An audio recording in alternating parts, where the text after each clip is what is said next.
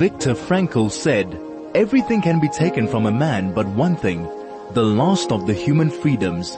To choose one's attitude in any given set of circumstances, to choose one's way.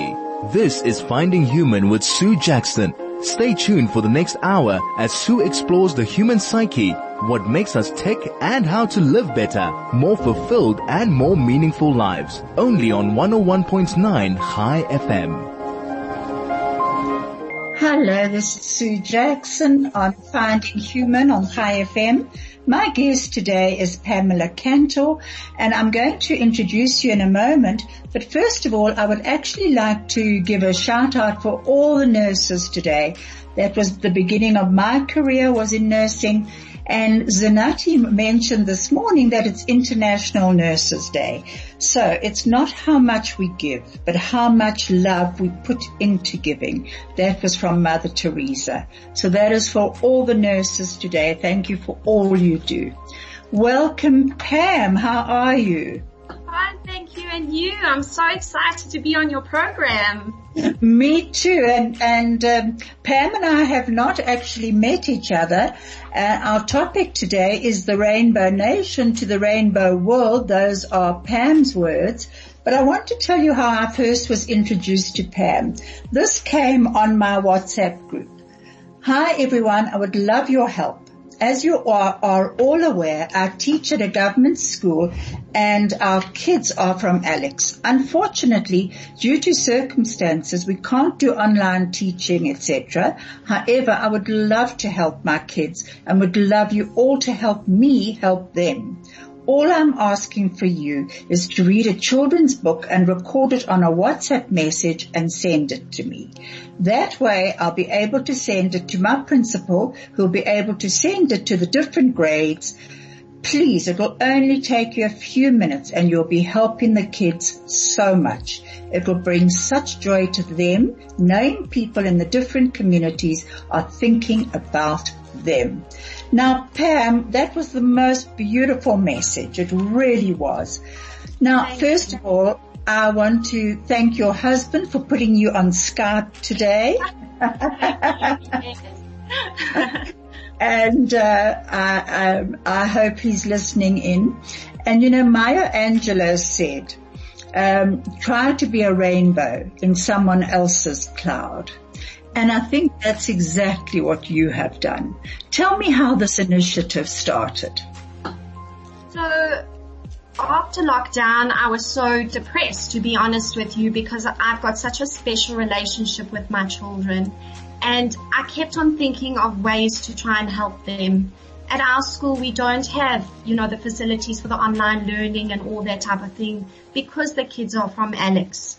So this year I've had a group of grade fours and I decided, you know, to use what I'm using in my class, which is that I send WhatsApp messages to the parents. And okay. by doing that, it has really helped. And then all of a sudden I thought, why don't I do this? And I, and this just came up and I put this on Facebook and this is how it all happened. Hmm. How fantastic, really.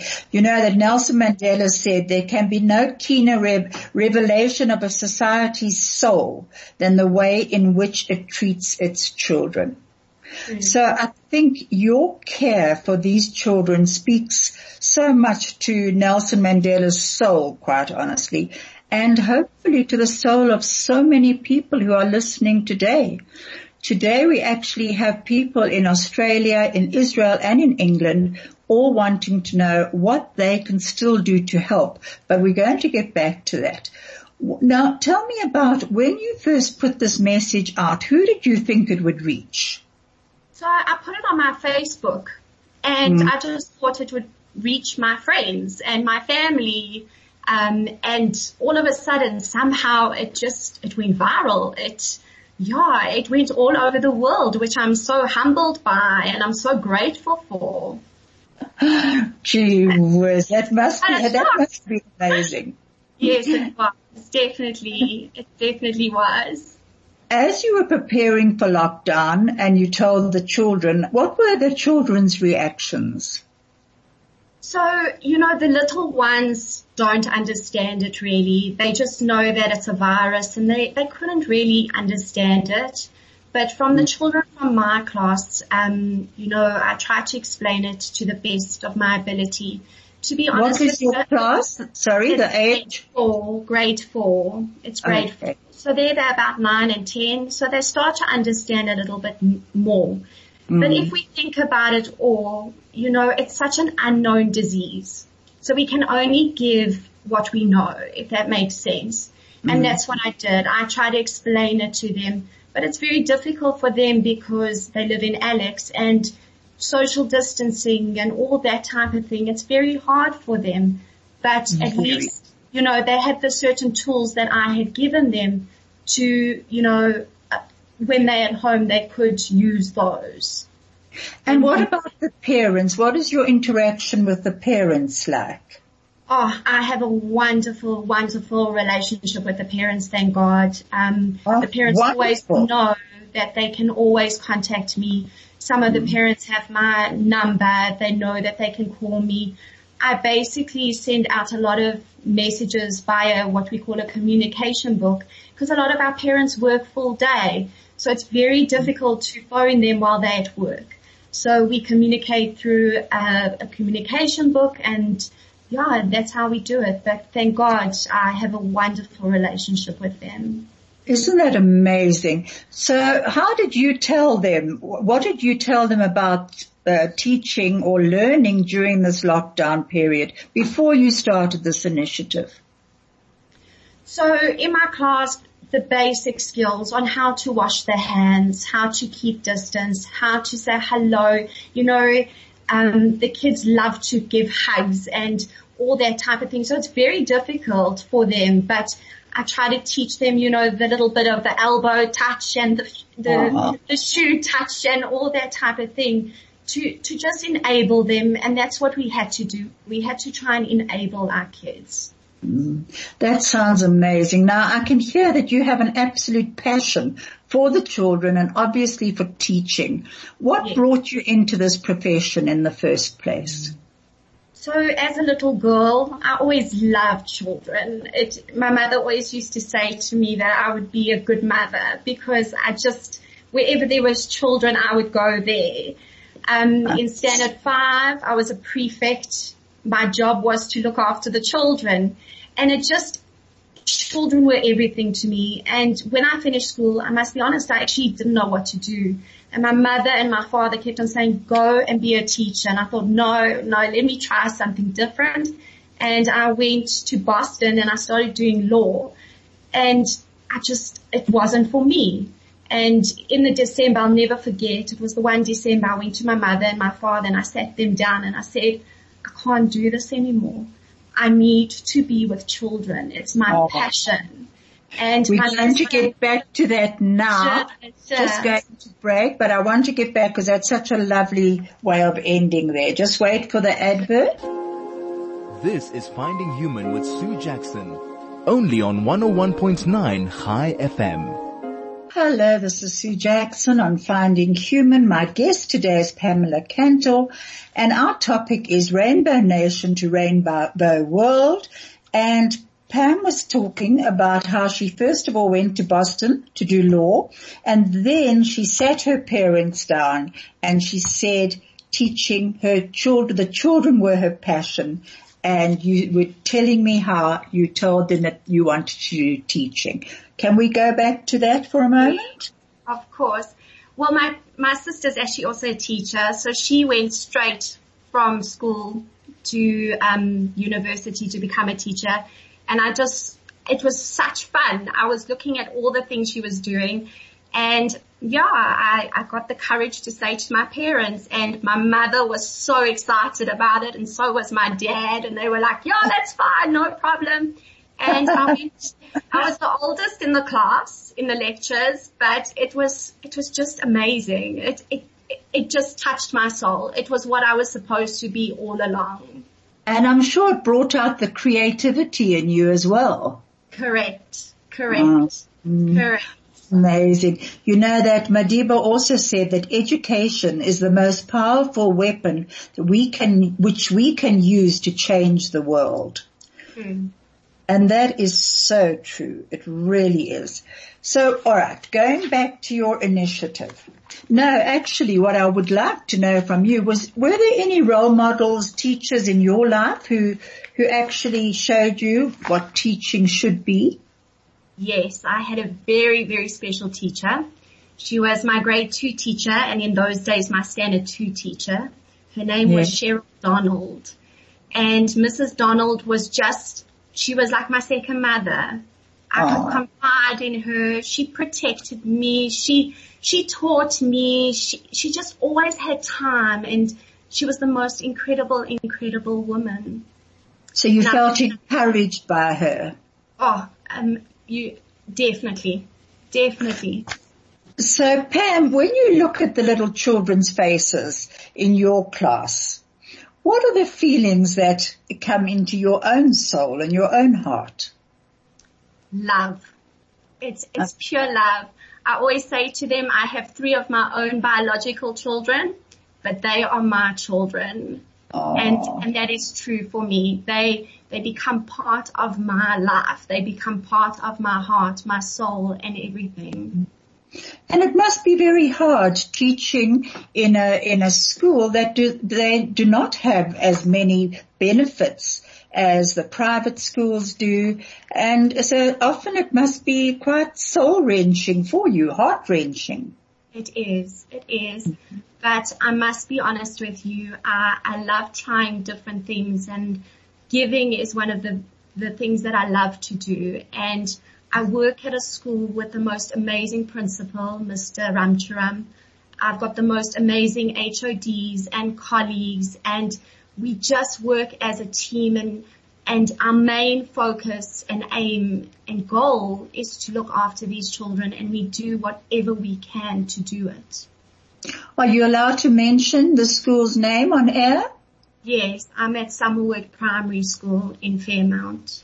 Uh, okay. Now, so when you started this initiative, yes. um, tell me, did you discuss it with the other teachers or did you just decide this is what you were going to put on your own, your own Facebook? No, I actually called the principal and I said to him that this is what I'm going to do and he said it sounds amazing. And mm-hmm. I said, I'm sure we'll get a lot of my friends sending stories. and then all of a sudden it went out. So yeah, he, he was even more pleased with that.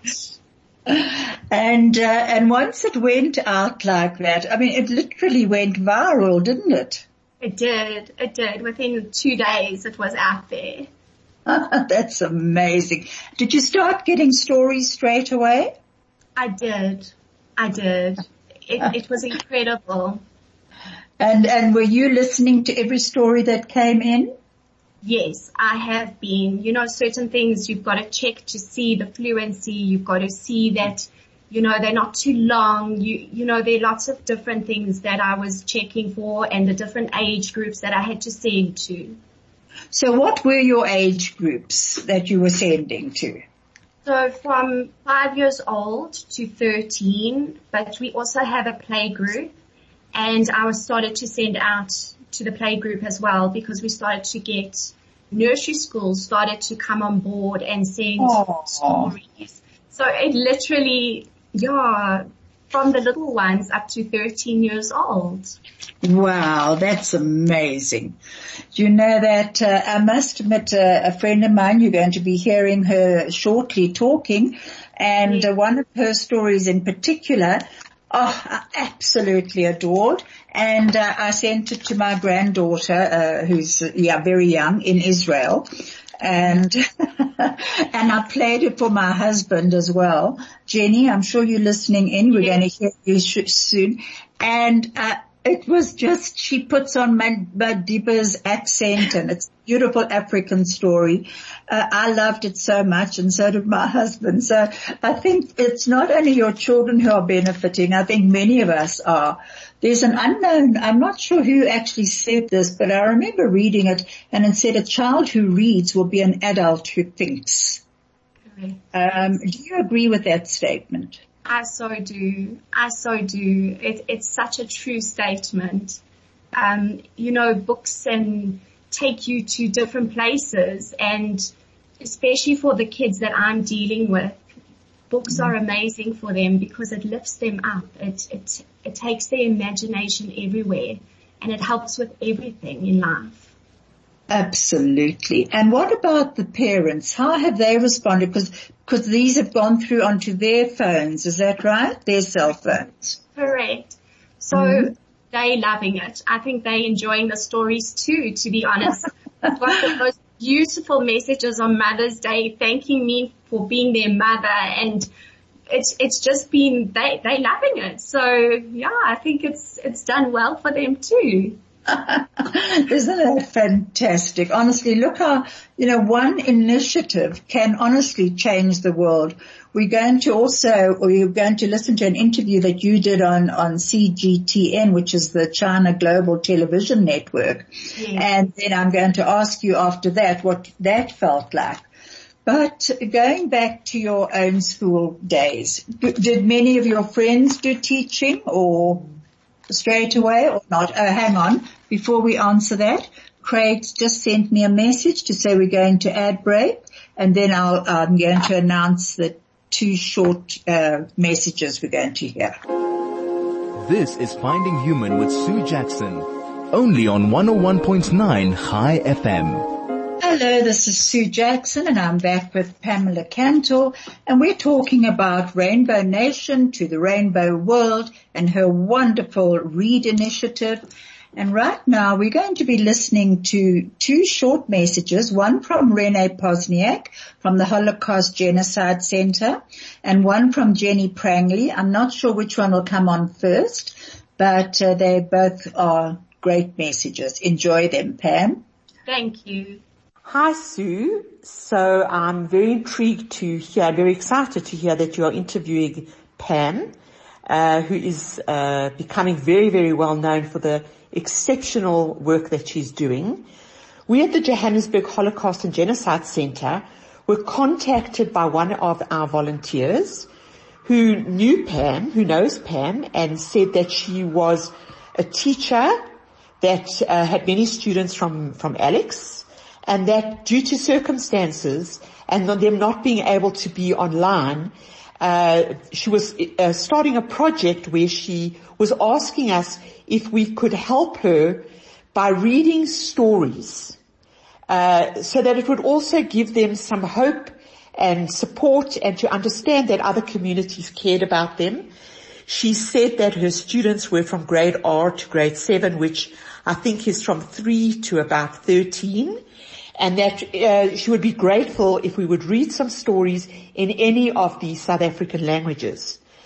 Um, we have a wonderful gentleman that works with us, Mdu, who has a beautiful speaking voice, and we took a decision to send three stories to her that were from survivors, Holocaust survivors, so that not only were they read some very inspirational stories, but they also got to learn a little bit about the Holocaust. And uh, we look forward to continuing to be part of this very, very inspirational program. Thank you, Sue. I first want to salute Pam for the wonderful initiative. I have so loved reading the stories on many levels. Firstly, to know that the target audience is keeping in touch with the importance of stories. Secondly, to know I'm making a contribution to this worthy cause and well, finally, because it's been a fun way of filling some lockdown time. I especially chose stories that are appropriate for all South Africans. I have quite a few on my bookshelf as I used to work for Jacana Media, the publishing company. And we translated all our children's books into most of the South African languages. And they come with such meaningful messages like The Herd Boy, and Nyama and the Eland, and the Kulinguni. So thank you, Pam, for this great opportunity of helping and all the very best. This is Finding Human with Sue Jackson, only on 101.9 High FM. Hello, this is Sue Jackson and I'm back with Pamela Kantor and we're talking about the Rainbow Nation to the Rainbow World. And that was the first person that you heard was Renee Posniak and the second was Jenny Prangley. Both are very good friends of mine. Jenny actually is also, uh, was started her nursing career with me and Jen, it's International Nurses Day today. So hello. And also when she mentioned the herd boy, it was that that I sent to my granddaughter in Israel. It's beautiful. What did, what did those messages mean to you, Pam? I'm, I feel so humbled. I, I really do. It just, it, it makes me feel so happy to know that people are enjoying it and having fun by doing it, but also taking part in it. And yeah, I'm ju- I'm really, I'm so humbled and I thank them. I, I do. Thank you. Thank you. You know that uh, Jenny at one stage was reading so many stories that she wouldn't take my calls. no. Sorry. So, you know, you've almost ruined a friendship there. now, you have taught in various schools uh, around the country um, private and and government, haven't you? Yes, yes, I have. And have you learned from both? Have you learned different things at both at both um, types of schools? Yes. We have a different system here. What, what what's it? It's private. It's uh, semi-private. Yes, and public. So I'm Oh. at a public school. So the the word that they use for the new, well, the government schools now is a public school. Public So- school. That's where I am now. Yes.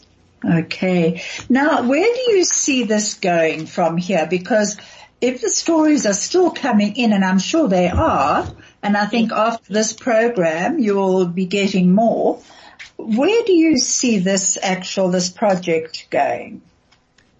So I, I definitely do see it going further. I'm working on different things at the moment. The one thing that I, I really want to start doing is getting more people to come and read at the public schools. So that's the first thing that I'd love. Um, Oh, that's a good idea. that's first. The second thing is more libraries. You know, children today, a lot of children are so busy on their iPads and are so technically advanced, they've forgotten how to read. And if we can get more libraries in certain areas and get the libraries up and running, it will make such a difference because the love of reading, there's nothing like it.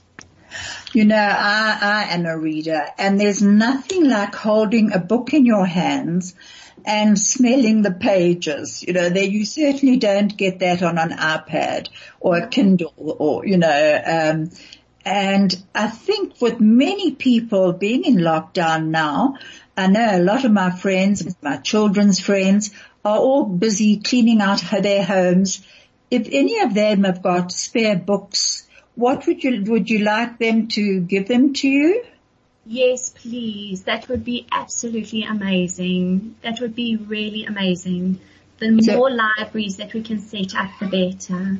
Mm, And who would be running the, the libraries? Would it be the parents or, or volunteers? I think I would ask parents to do it. I think it would be good for them, especially the ones that aren't working. Um, but if they can't, then definitely we'll get volunteers to do it. Um, yeah, we'll we'll take it from there. But we definitely have to get the love of reading going again. It's people have called and said that it's it's given them something again, and it's not just you know um, anyone. It's it's grannies, it's grandpas, it's children that have been reading for me, and I thank those children with all my heart. Schools have gotten their children to read. It's been incredible. So thank you. You know, and the, the Holocaust Genocide Center, I mean, they have got so much to share uh, with our schools and certainly with South Africa. Um, and I think with their involvement as well, it would be fantastic for the kids. You know, it's not, they wouldn't, they certainly, depending on the age, it wouldn't be scary. But as Renee said, actually, um, uplifting books, you know, uh, books of inspiration. Yes, definitely. You know, Rabbi Lord Jonathan Sacks said, education means teaching a child to be curious, to wonder, to reflect, to inquire the child who asks becomes a partner in the learning process. An active recipient to ask is to grow. Yes. And I have certainly found that um, in my own life and being with children and my own grandchildren, they, they, today they seem to ask so many questions. I can't always answer them. Do you encourage the children to question? I do. I'm a questioner too. So yes, I do. um, I love questions. Um, yeah, that's how they learn. So mm. definitely, definitely. And do you ever do uh, debating or anything like that with the, the children of you that you're teaching? Do, do you um, encourage them to share their own stories or to debate their stories or anything like that? I do. I do. You know, I try and build their general knowledge because mm-hmm. a lot of the children don't have that general knowledge. So I try and build it all the time and by doing debates and all that in my classroom, it does build on that skill. I'm sure it does. Now, so you get these, the, all these uh, stories coming in and then you share them with the other teachers so that they can share them with with their classes. Is that right? Correct, correct. But just also to let you know that I've been sending it to nearly a hundred different schools throughout the provinces of South Africa. So it has mm. just been going to Summerwood. It's been going to many different communities. So, wow, that is amazing. Yeah. So how did you start that? Um, what got that going? So people saw the message and for example, the visually impaired community got in touch with me as well and they asked me to send it to them. Certain NGOs have also communicated with me. I've sent it to them. Uh, different ministries have phoned me, different schools. It's, it's gone out to the Limpopo. It's, it's everywhere. I'm sending everywhere at the moment. Well, that is so exciting. So are you in contact with the teachers around the, the country as well? Yes, yes, we've gotten in contact and yeah, so yes, and yesterday I got my first story for the deaf community. A lady has now done sign language and she signed a book. So now we're going to send that also on to the different schools for the deaf. Wow. So that could be a video. Yes, yes. Do you find that you're getting the verbal uh, reading and video pictures as well? Yes, I do. I do. And I love them all. And I know exactly now where to send them. So I know which schools I can send the videos to and the communities and I know which ones to send the voice notes to. Uh, oh, okay. I was wondering about that. And yes. so the other teachers at your school, are they helping you with this project now? Yes, they are. Because your, your own WhatsApp group and your Facebook group must be buzzing all the time. It is. It is. yes. So it's called Read for Hope if anybody would like to check the Facebook page out. Read for Hope South Africa. Okay. And is your phone number on that? It is, it is, but I'm happy to give it out if you'd like me to. Yes, please. We'll do it again at the end, but just do it again now. Okay. It's 083 271 1587. Okay. Just repeat that.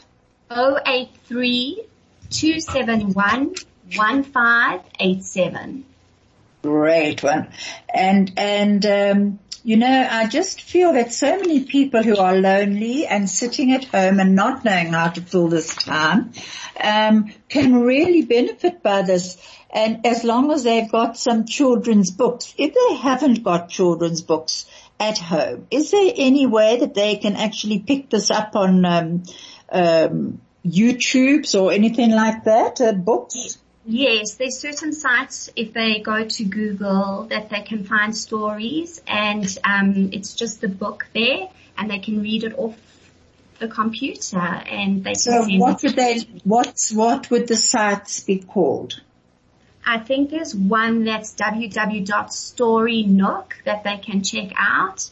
Um, but if they just type in stories, they, they will see quite a few coming out.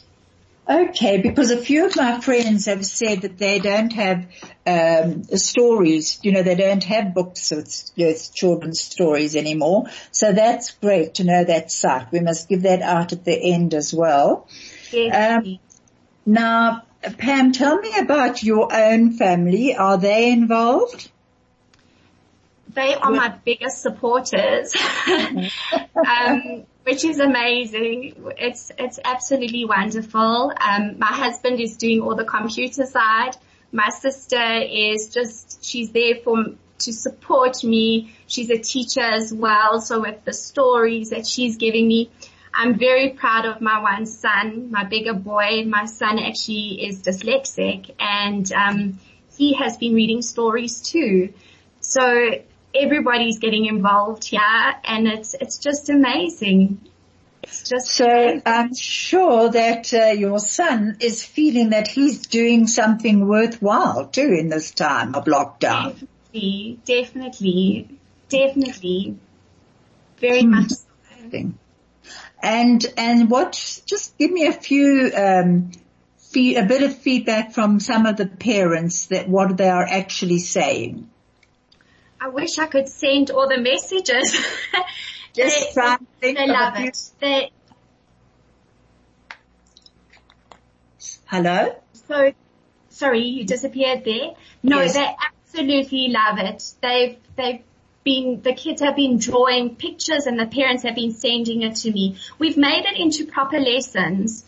So mm-hmm. I give them direction and I tell them what to do with the various books so that they're learning as well. So Oh, that's a good idea. Yes, they're very grateful. You know, you can take a book and you can make a proper lesson out of just using that book. And that's what we, what I've done. And they're loving it. And they are, they're so grateful. It's, yeah. So, you know, everyone's actually, it sounds as though everyone's learning from this. Um, after the next advert, we're actually going to be listening to your, um, your, your interview, but just going on to that interview for a moment, what, how did they come in contact with you? So friends of friends and the lady's mom from um, CGTN, she got it in Portugal. Um, her friends all got it and that's how it, it just, yeah, she contacted me and she said, would I mind? And I was like, no, not at all, please. And Uh-huh. she came to interview me. Oh, she actually came to you. Yes, yes, but she Yeah. stood very far away. And there's a social distancing. But how, were you anxious? Were you nervous? I was, I was, I was. Well, you didn't look nervous, I might add, because I saw you there and then you certainly didn't look nervous. No, she was brilliant. She made me feel very calm. now, when, when I actually think of all these stories that are going around to a hundred schools, you actually might find that in time you'll be contacted by someone in Israel or Australia or London. Um, are you thinking of actually putting the stories into, uh, or the, the stories of this time really, into a book form yourself? yes, I am. I am at the moment. I'm busy talking to certain publishers and we're going to see what we can do. So, Okay, so that Jacana Publishing might be a good idea for you as well because they do a lot of educational. Wow, thank you. So yeah, I'm, I'm, yeah, I'm really looking to expand it and try and help wherever I can. Um, because, I mean, after lockdown, I think it's going to still go on. It's not as though it's only for this time. No, Definitely, definitely. And, uh, and Pam, just tell me, um, you were doing law, you said at first. Yes. Now, what did you learn from law that you could bring into teaching? Wow. Um, I would say there was, there was quite a lot, but the main thing was, is how to treat people. I know that sounds weird, but, and I'm, I'm not criticizing lawyers or anything, but you know, you've got to be so hard and I wasn't that person. You've got to be tough. You've got to mm. be tough, but you've got to be kind. But me, I don't even have that. I, I just, I'm, I'm a very kind person and it, it just taught me who I was. I know that sounds strange, but it taught me the person I wanted to be, mm. you know, and law was just not for me. I, I needed to be a teacher. So in a way, you had to go that route first to actually see what you didn't want and what you wanted to become. Correct. Correct. We're going to the third advert now. Just hang on there. This is Finding Human with Sue Jackson. Only on 101.9 High FM. Hello, this is Sue Jackson and I'm back with Pamela Kantor and we've been talking about her initiative her Read Aloud initiative, and um, we are now going to be listening to a, um, her interview with the um, what's the Chinese? What I've actually got an absolute blank. Uh, yes, the China Global Television Network. Thank you, Pam. Let's just listen to that. Access education. Many do not have the resources to pursue online classes, but one teacher has come up with a simple idea to help kids learn during the lockdown. CGTN's Julie Shire reports. South Africa remains one of the most unequal countries in the world. Since schools closed, affluent learners switched to virtual education. But underprivileged students don't have that option. Pamela Kantor is a teacher at Summerwood Primary School in Johannesburg. Kantor was worried her students who mainly come from Alexandra Township wouldn't have anything to read during the lockdown. So she made a request. It's a very, very easy, basic idea that I came up with. And all it is, is that people have to go into their homes where they are at the moment and they have to look for a children's book. And then all they do is that they record themselves reading the book or via a WhatsApp message or a video. And then all they do is that they send it to me. With just one WhatsApp message, Pamela's Read for Hope initiative reached hundreds around the world. My name's uh, Matthew Scott. Um, I live in Portsmouth, in sunny Southsea in Portsmouth, right on the south coast of England. And I heard uh, from a friend that there were some children in South Africa in a township uh, called Alexandra maybe not as privileged as a lot of us are. So I obviously asked if I could read from my first book, um, Cyril Squirrel and the Wonderfully Worrisome Task. And I was more than happy to do so, do so just to spread just a little bit of happiness, a little bit of joy. Author Matthew Scott is only one of hundreds of people who were happy to help. I've had the most wonderful feedback. It's part of, as Nelson Mandela said, it's the rainbow nation. Yet at the moment, for me, it's the rainbow world because everybody is putting in and just wants to help and that is so, so important. Kindness at the moment goes a long way. Brian and Delia and his grandmother are enjoying the stories. The video Mrs. Kenta sent to my grandchild was helping him a lot because he was doing nothing during the COVID-19. I like reading cause reading is the best. It has good stories and it's interesting stories. That's why I like reading and I learn more from reading. With schools closed, millions of underprivileged children have been left stranded. But Pamela Kantor's small request that reached around the world has brought a beacon of hope to many children who now have the chance to dream of a better tomorrow. This is Finding Human with Sue Jackson, only on 101.9 High FM. Hello, this is Sue Jackson. My guest today is Pamela Kantor and our topic is Rainbow Nation to Rainbow World. And you can SMS us if you'd like to on 34519.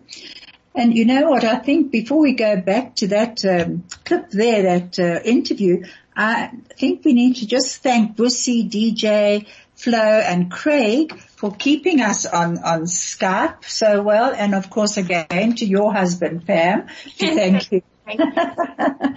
now that was an amazing interview and when I watched it, that little boy who was talking about how he loves reading, his little face was so alive with excitement. It really was. What sort of feedback did you get after that from, you know, not just South Africa, but elsewhere? I got so many more stories. Um, people saw that it was real and it, it was really happening and it just encouraged more and more people to send stories, which was fantastic. So from, if you're looking at around the world, where are you actually getting stories from at the moment? From the UK, from Australia, from New York, from Israel, um, from Norway, from Canada. It's, it's coming from everywhere basically and New Zealand and New Zealand. Wow. And what sort of stories mostly do you, do you get? Are there stories of inspiration? Are there stories of, of their countries? What, what are they? Different, all different. Um, a lot of them are basic children's stories. Mm-hmm. Uh, very, you know, there are certain people that have sent me stories about their countries, which is fantastic because I do believe people have to learn about everybody and those are amazing um, a lot of African stories um, from South Africa also. I mean, some of our stories are phenomenal. Absolutely. Um, you know, we've got amazing authors here and they've been sending me their stories and I'm very grateful for it. I'm actually going to be sending you a story of mine once I've recorded it. It's called The Cappuccino Child and it's a story that I, I wrote and I haven't published it, but I would love it to actually, if you think it's suitable, I'd love you to send it out to all your children. I'm going to eventually publish, uh, publish it for charity. You know, Anne Frank said, it's really a wonder that I haven't dropped all my ideals because they seem so absurd and impossible to carry out. Yet I keep them because in spite of everything, I still believe that people are really good at heart. Mm-hmm. What do you think of that quote? Oh, definitely, definitely. You know, life you, is very difficult, mm. but people are. I mean, this just shows how amazing people really are.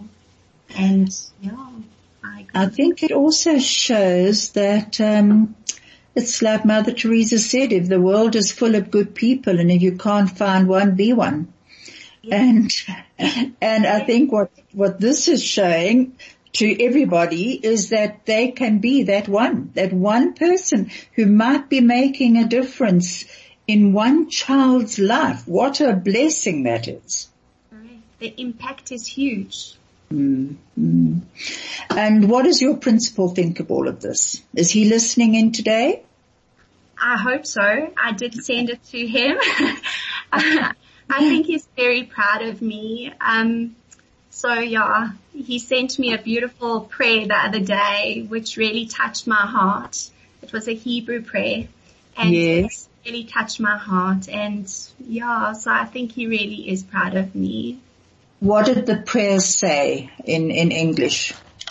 It was just to say that, you know, he thanks God for me and for all I do. And it was just so beautiful. That's so lovely. Um, you know that uh, a lot of people who are listening in are going to, I'm sure, be be sending more stories. And um, uh, it's actually such a good website to go onto that because quite a few people have said they have run out of stories. So I'm really so pleased about that Google site to look up that stories. Um, and that's for all ages, obviously. Yes, yes, yes. Now, do you have any indication about when your schools will be opening again? We don't. We're supposed to go back on the 18th, but we're waiting to be told by the department if they feel that it's safe for us to go back. How Um, many children do you have in your class? I have a smaller class because it's a support class. So I have 20, but Okay. the rest are between 40, 45 children in a class. Oh wow. So how on earth do you manage to social distance that amount of children? Correct, correct. Mm. Wow. But I'm sure they are wanting to get back to school. Very much so. Very Mm. much so. Sure. And um, so your school at least is is uh, is younger. I mean, uh, smaller. Are you a, a you a support teacher? So is that the remedial side? Yeah, so we call it more the bridging teacher. Um, so I'm like a bridging teacher. So Oh, okay. yeah, so most of our kids in my class have like a language barrier, and I try and help them. Well, actually, that's uh, you're lucky that you've got you can really interact with children. Then, if it's only there's few in your class. Yeah. Uh, and um, do they? uh, Do you have an after school as well? We do. Um, we have our a nursery school that they do an aftercare there for the children. So um, it's run by the most fantastic lady by the name of Glenda Asha, and she looks after the aftercare, but she also runs the nursery school or the pre, you know, the little ones. I want to get back to that. Craig's just sent me another message to go to ad break. This is Finding Human with Sue Jackson. Only on 101.9 High FM. Hello, this is Sue Jackson and I'm back with Pam Kantor and we've been talking about her initiative and of, of um, sending stories into her that she can then uh, send around and she's sending them to a hundred schools at the moment. And I see I've just got a message come through. Just let me open this quickly, Pam. Um, it's this is a bit strange. I must admit sometimes working from home. This says, Pam, the love you feel for your children is palpable. You're inspiring. I have recorded several albums of stories with songs for the younger age groups. Can you use MP3s? If so, perhaps Sue can let me have your email address. Thanks, Pam and Sue. This is from Judy Erwig. And Judy and Wendy Fine, I'm sure you've heard their stories and their songs. Judy's songs are absolutely beautiful, so are Wendy's.